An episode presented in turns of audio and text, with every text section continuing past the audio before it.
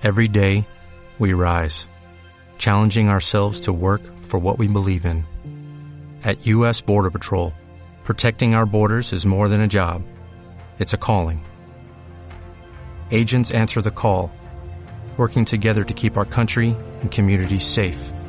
If you are ready for a new mission, join U.S. Border Patrol and go beyond. Learn more at cbp.gov/careers.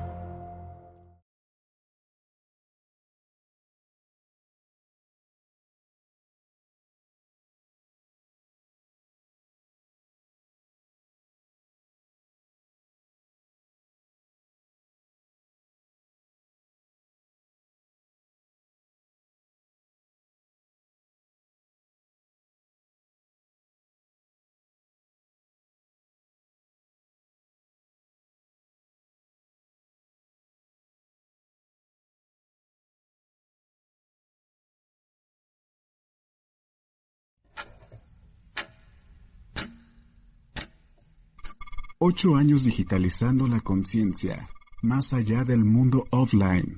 Gracias por crecer con nosotros. On Radio TV.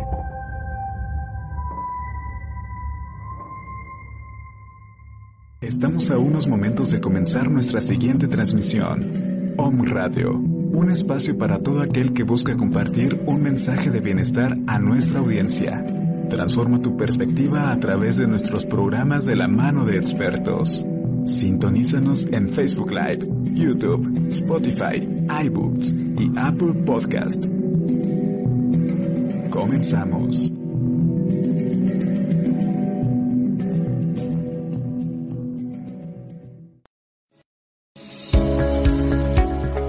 La Universidad Humanista Hidalgo presenta Sanamente, un espacio para compartir información relacionada al bienestar emocional, con la doctora Viridiana Lechuga. Todos los lunes, 14 horas, por OM Radio.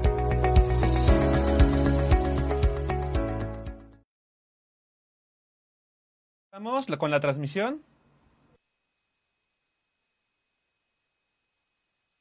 Ya comienzo a dar la, la, la entrada. Creo que ya estamos al aire. Muy bien, muy buenas tardes a todos ustedes. Sean bienvenidos aquí a OM Radio en el programa Sanamente, porque Sanamente es pensar diferente. Todos los lunes a las 2 de la tarde. Hoy tenemos un invitado muy especial, como cada, cada lunes. Es nuestro queridísimo maestro Omar Iván Galindo. Muchas gracias por estar aquí con nosotros. Y antes que pasar con él, vamos a pasar con una de nuestras graduadas del diplomado en desarrollo humano. Ella nos va a compartir su experiencia de lo que aprendió en el diploma. Adelante.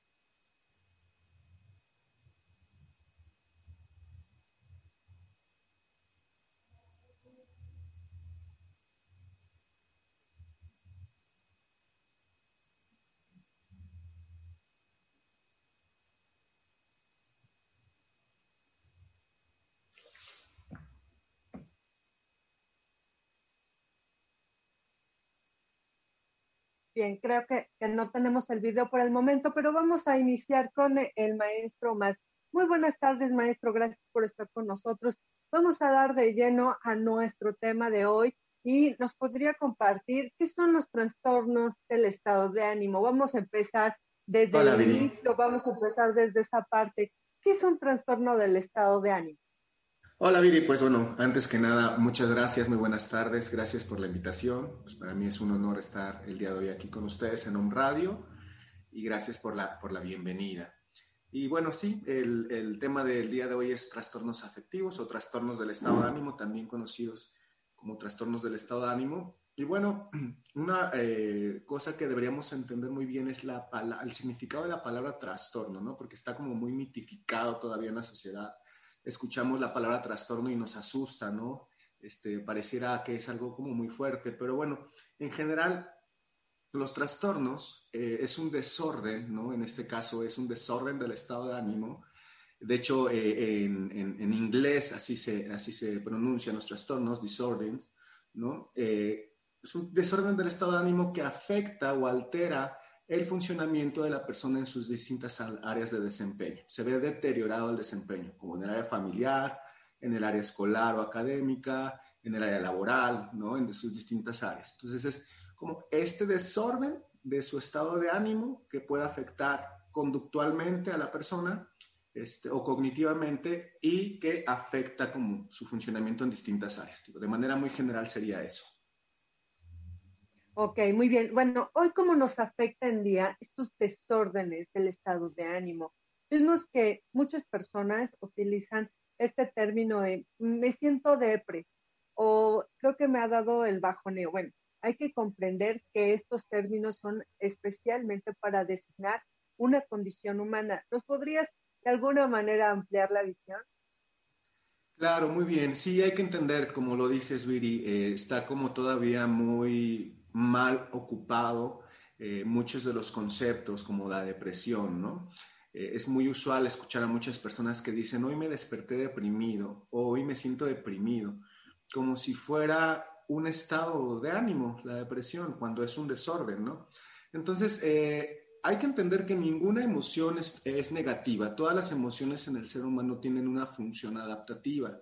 Y mientras sepamos identificar esa función, y manejarla adecuadamente va a tener un funcionamiento en nosotros. Entonces no es malo estar triste, no es malo tener miedo, porque por ejemplo la base de la ansiedad pues es una experiencia de miedo.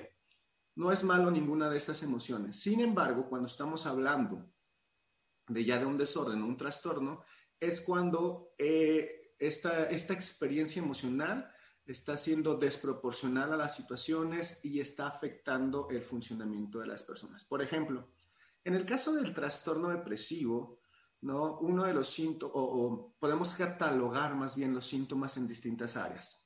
Tú sabrás, eh, Viri, que tenemos los psicólogos y psiquiatras un manual de diagnóstico, ¿no? nos basamos para poder eh, catalogar si es un trastorno o no. Pero más allá de, de, estos criterios, a mí me gusta explicarlo de manera muy breve que podemos agrupar en el, en el tema de la depresión síntomas en tres áreas síntomas cognitivos, síntomas conductuales y síntomas emocionales. En los síntomas cognitivos, por ejemplo, pues están pensamientos orientados hacia el pasado, hacia una pérdida, hacia algo que ya no está, hacia algo que se perdió, hacia a lo mejor algunos errores que cometimos, ¿no? Eh, existe pensamientos de autocrítica, existe esta visión incluso de desagrado hacia uno mismo, esta visión negativa de uno mismo, pesimismo y demás.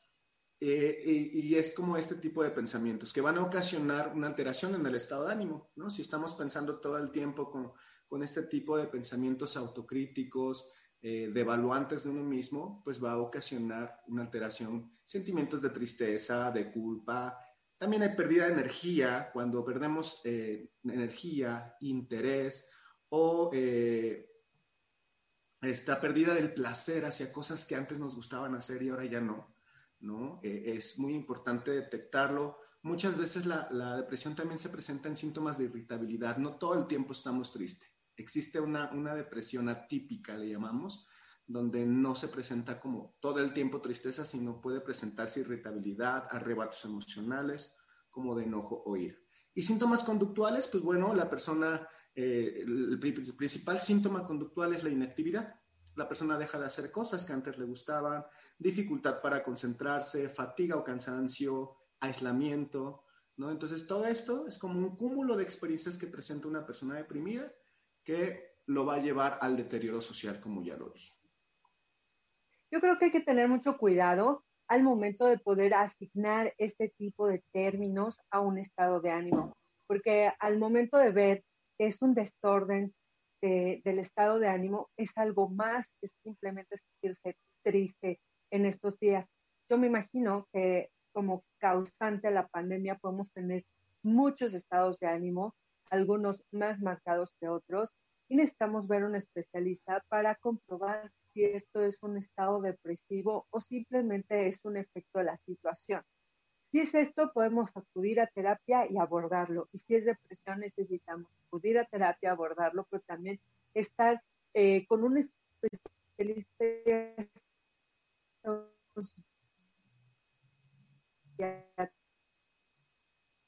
un neurólogo ¿qué nos puede recomendar en lo que nosotros como psicólogos podemos ofrecer? ¿Qué puede ofrecer un psicólogo a una persona que tiene un estado de depresión?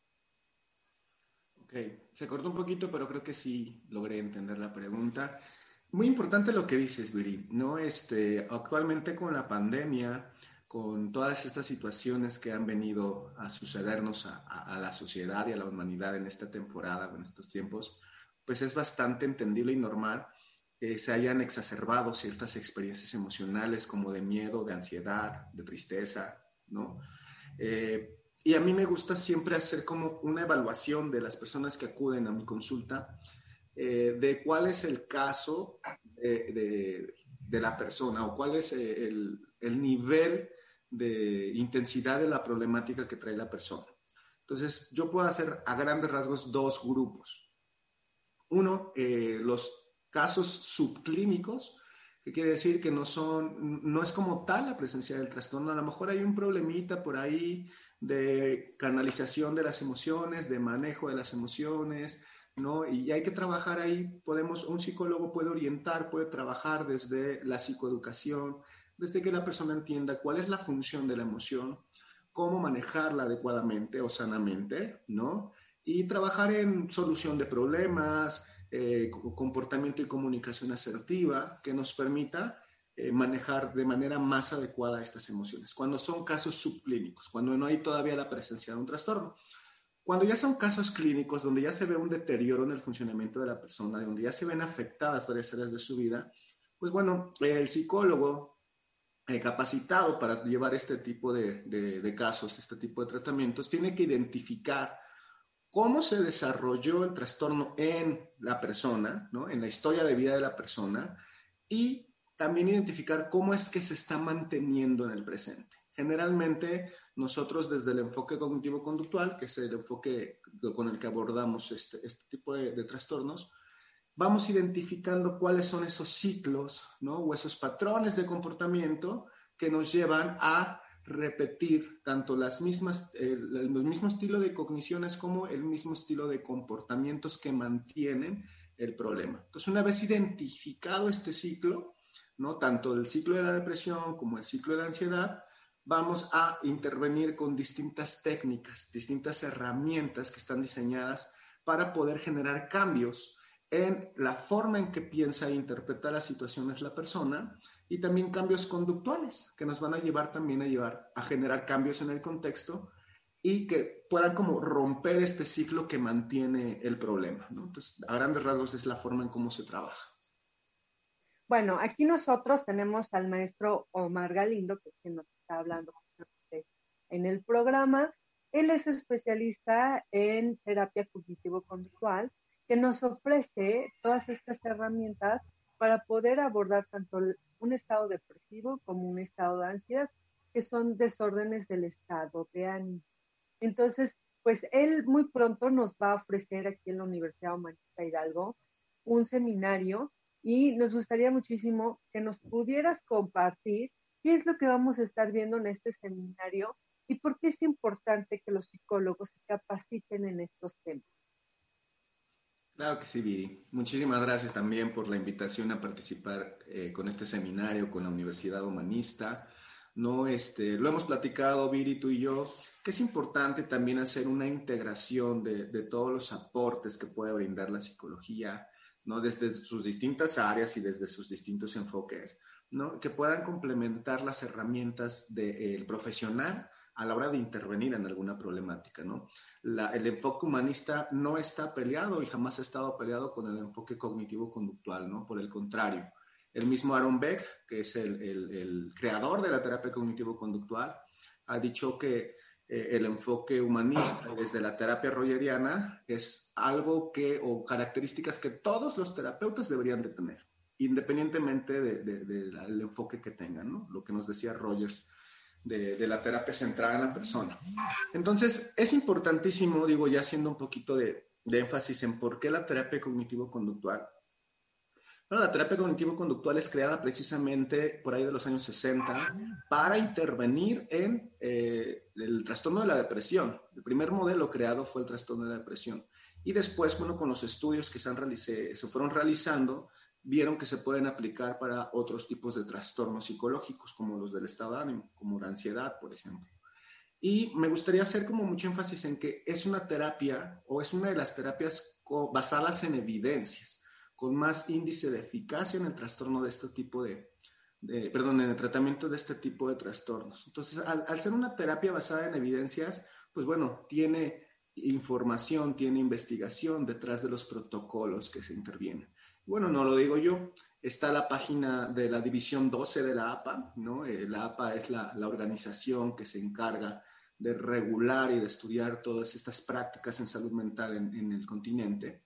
Y ahí en la página de la División 12 del APA podemos corroborar, hay una lista de catálogos de tratamientos que eh, uno de los enfoques o de las terapias más eficientes para trabajo con trastornos del estado de ánimo, pues es la terapia cognitivo-conductual, ¿no?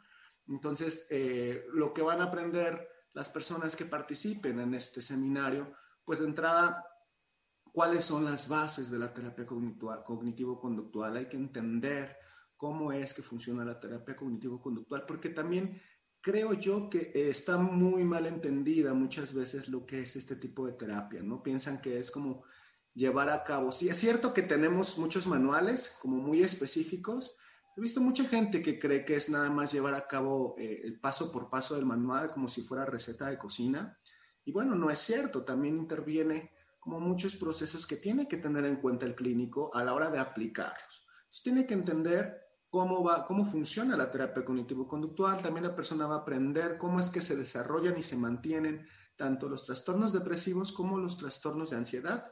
Y sobre todo, pues bueno, cuál es el procedimiento y el proceso de técnicas, de herramientas terapéuticas para poder intervenir en estas problemáticas y, como lo decía anteriormente, ir rompiendo estos ciclos que mantienen el trastorno. Qué maravilla, mi estimado Omar. Yo creo que es muy importante que como psicólogos nos capacitemos y aprendamos a manejar diversos enfoques que nos pueden ayudar a ofrecer un mejor servicio profesional, eh, bien encausado, sobre todo bien abordado para todos aquellos que buscan tener una vida eh, muchísimo mejor, ¿no? Porque el vivir con ansiedad y depresión quita eh, gran parte de, lo que es la funcionalidad en la vida y pues las personas que acuden a un clínico porque están sabidos de que esa persona sabe, ¿no?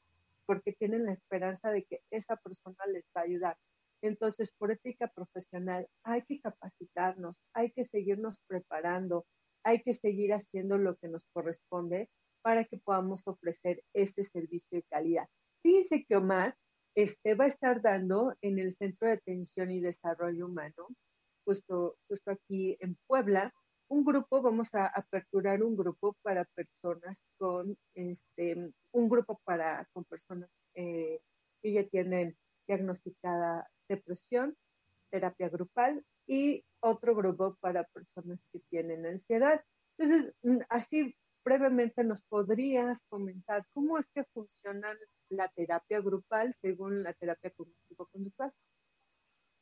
Ok, claro que sí, Viri. Bueno, como te decía, me gustaría comentar que la terapia cognitivo-conductual es una terapia que se puede catalogar como constructivista. ¿A qué se refiere con esto? Que bueno, el constructivismo es una corriente ideológica que dice que el ser humano va construyendo el conocimiento que tiene a través de la experiencia, ¿no? A través de estas experiencias que tiene a lo largo de su vida. Entonces, en la terapia cognitivo-conductual, dentro del análisis y la conceptualización del problema, queremos entender cómo es que la persona aprendió a tener este trastorno, aprendió, aprendió a estar deprimida, cómo aprendió a vivir la ansiedad como la vive. Y partiendo de este hecho, decimos que si aprendió a lo largo de todo este tiempo a llegar a este momento, podemos aprender cosas nuevas. Entonces, la terapia cognitiva conductual es mucho de aprendizaje la persona va a ir aprendiendo desde entender cómo es que funciona o cómo es que se mantiene lo que está viviendo, poder comprenderlo, hasta poder desarrollar ciertas herramientas y habilidades que va a aplicar a sí mismo en su día a día para ir solucionando estos problemas. Una de las premisas básicas de todos los terapeutas cognitivo-conductuales es que queremos que la persona se convierta en su propio terapeuta. En el, en el, en el consultorio o en la terapia grupal, que también se aplica, vamos a ir interviniendo en desarrollar habilidades, técnicas, estrategias que la persona por sí misma va a poder aplicar. Nada más que yo les digo a, las personas que acuden conmigo, aquí es como entrenarlas, aquí vamos a practicarlas, vamos a, desarrollar la habilidad para que tú en tu día a día ¿no? puedas aplicarlas y tener un mejor manejo de esas problemáticas que te llevaron a terapia. Entonces, en la terapia grupal es lo mismo, ¿no? Eh, vamos a ir analizando, desarrollando estas habilidades que eh, pueden ayudarnos a tener una mejor calidad de vida, como tú lo decías, Muy bien, ahora ya para ir cerrando nuestro tema, porque el tiempo se va muy rápido, se va súper rápido, pero me gustaría muchísimo que nos puedas contestar una pregunta que tengo aquí me la mandaron por el chat y me dicen, em, ¿la depresión se cura? ¿La ansiedad se cura? Entonces, adelante, mi estimado Omar. Ok, bueno, hay, mucho debate y mucha controversia en cuestión de este tipo de preguntas. La, verdad es que la respuesta, te podríamos profundizar mucho, ¿no?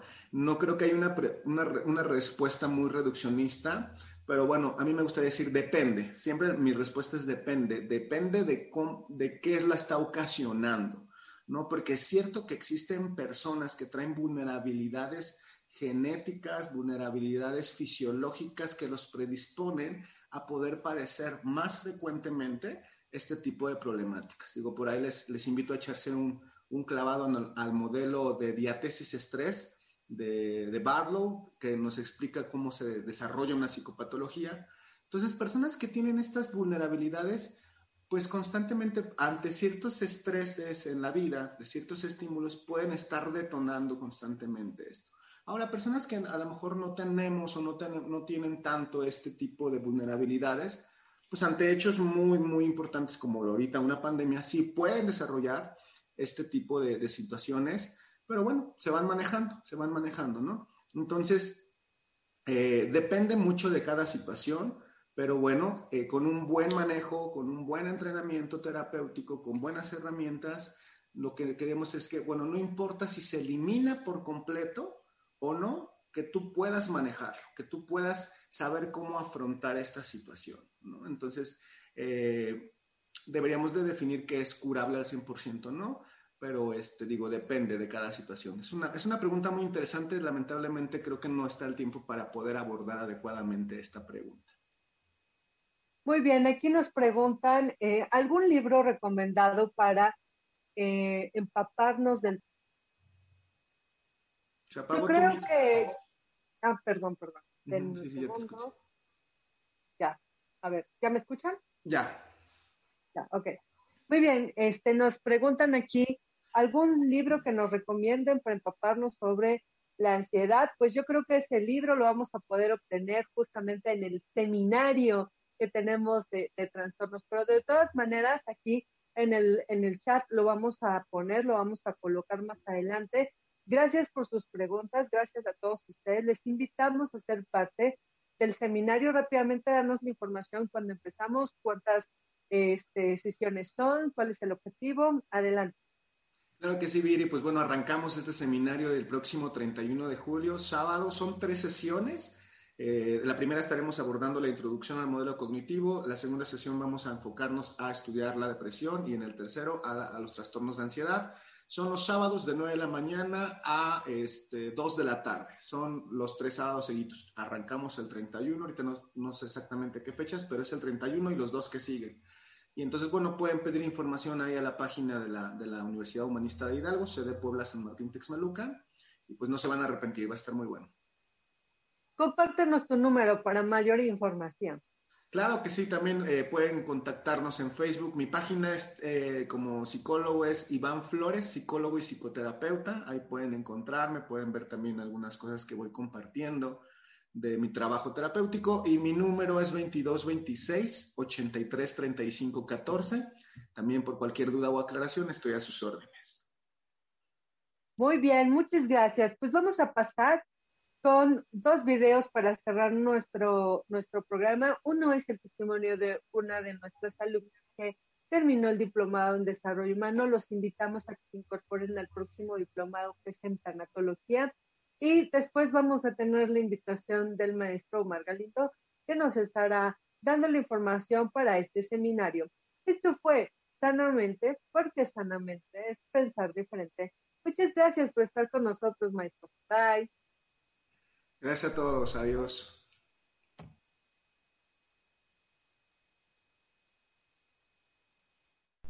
Hola, ¿qué tal? Mi nombre es Ameyalet Caballero Caballero. Eh, tuve la oportunidad de poder cursar el diplomado en desarrollo humano. La verdad la experiencia fue sumamente grata. Me encantó la forma en la que se trabajó, en la forma en la que compartimos todos nuestros conocimientos, eh, la forma tan vivencial en la que lo hicimos. Eh, de la experiencia me llevó no solo un gran crecimiento profesional, sino también crecimiento personal la verdad te ayudaba mucho. Eh, me encanta seguir preparándome, seguir conociendo, seguir aprendiendo nuevas cosas. Y está súper padre que escuelas como la Universidad Humanista de Hidalgo pues nos pueda proporcionar este tipo de diplomadas.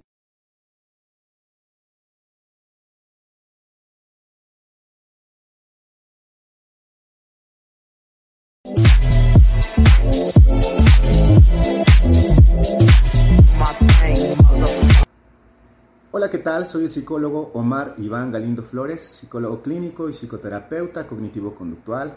Y en esta ocasión quiero invitarte a participar a esta colaboración que tengo el honor de realizar con la Universidad Humanista de Hidalgo, sede Puebla, San Martín Texmelucan. Es un seminario que arrancamos el próximo 31 de julio. En esta ocasión estamos abordando el tema de tratamiento clínico para los trastornos afectivos desde el enfoque cognitivo-conductual, en el cual vas a aprender a evaluar y detectar estos trastornos, Aprenderás cómo es que se desarrollan y se mantienen estos trastornos afectivos y sobre todo aprenderás técnicas y herramientas clínicas para hacer un buen abordaje terapéutico. Así que esperamos verte por ahí y bueno, contáctanos para más información.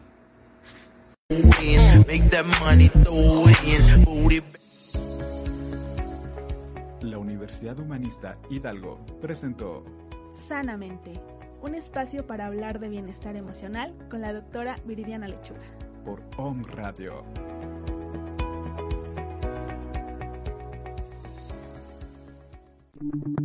Las opiniones y comentarios expresados en este programa son responsabilidad del conductor e invitados, sin representar necesariamente la postura o ideología de Grupo Om Radio.